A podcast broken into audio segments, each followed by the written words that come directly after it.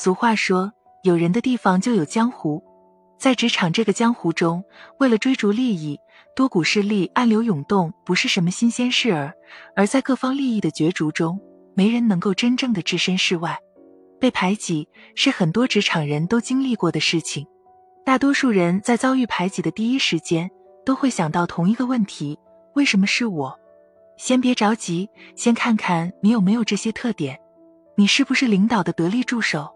领导有什么重要的活都会找你协助，因为别人根本没有能力处理好这些工作。因为工作努力、能力突出，你的绩效总是别人高，在部门评优中也经常榜上有名。在你的事业顺风顺水的时候，你却发现平时跟你关系较好的几位同事一反常态冷漠了起来，中午吃饭也不再叫你了，闲暇时也不再和你说话了。当领导安排了任务给你，遇上不懂的向他们请教，他们会阴阳怪气的说：“你这么优秀，怎么还来问我们这些人？我们能力平平的，帮不了你。”没错，你正是因为能力太强，被排挤了。工作中同事之间是利益竞争关系，你的能力越强，就会越凸显别人的无能，让他们的利益受损。所以，工作能力越强的职场人，往往会受到很多人的嫉妒。听到这里。有人会说，我不是能力最强的，而且我还是个口才好、很容易跟同事打成一片的人，为什么我也会被排挤呢？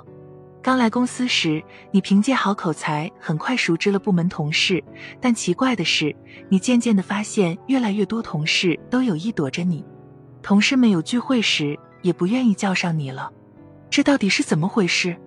你回忆一下，自己是不是无意中就会说出“你怎么这么笨，你真是个冤大头”这样充满人身攻击意味的话？也许你并没有恶意，但是你的语言里充满了暴力，令人感到不舒服。语言也是一种暴力，随口而出的话往往伤害了别人，也在无形中破坏了人与人之间的关系，毁坏了自己的职场形象。我们都说言多必失，祸从口出，说话一定要考虑别人的感受。也要给自己留余地。还有一些人和同事一起负责一个项目时，如果提成不多，他的态度就会十分敷衍。不仅如此，他还只做最简单的一部分工作，把难的部分都留给别人。如果项目完成的不好，他会把责任全推到别人身上。这就是职场中典型的精致利己主义者。这样的人往往只做对自己有利的事，也不愿意辛苦，只会推卸责任。久而久之，大家发现和这种人合作只有吃亏背锅的份儿，就会疏远他。职场上为自己多争取利益没错，但同时也要坚守底线，否则终究会因小失大，最终吃亏的还是自己。遭遇排挤该怎么办？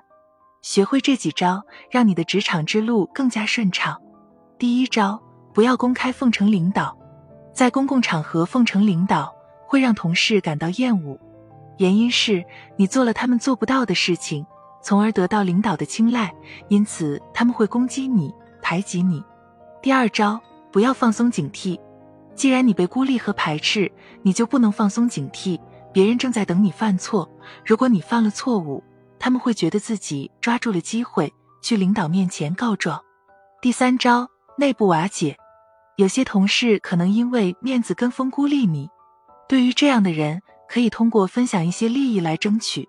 当你争取到更多的人站在你这边，你的处境就会大大改善。第四招，维护好跟领导的关系。不管同事怎么排挤你，他们都无权决定你的去留和晋升。所以，只要你和领导保持好关系，即使别人孤立你，也不会影响你的晋升。今天关于在职场中被排挤的原因和应对方法，你已经掌握了。我们下期见。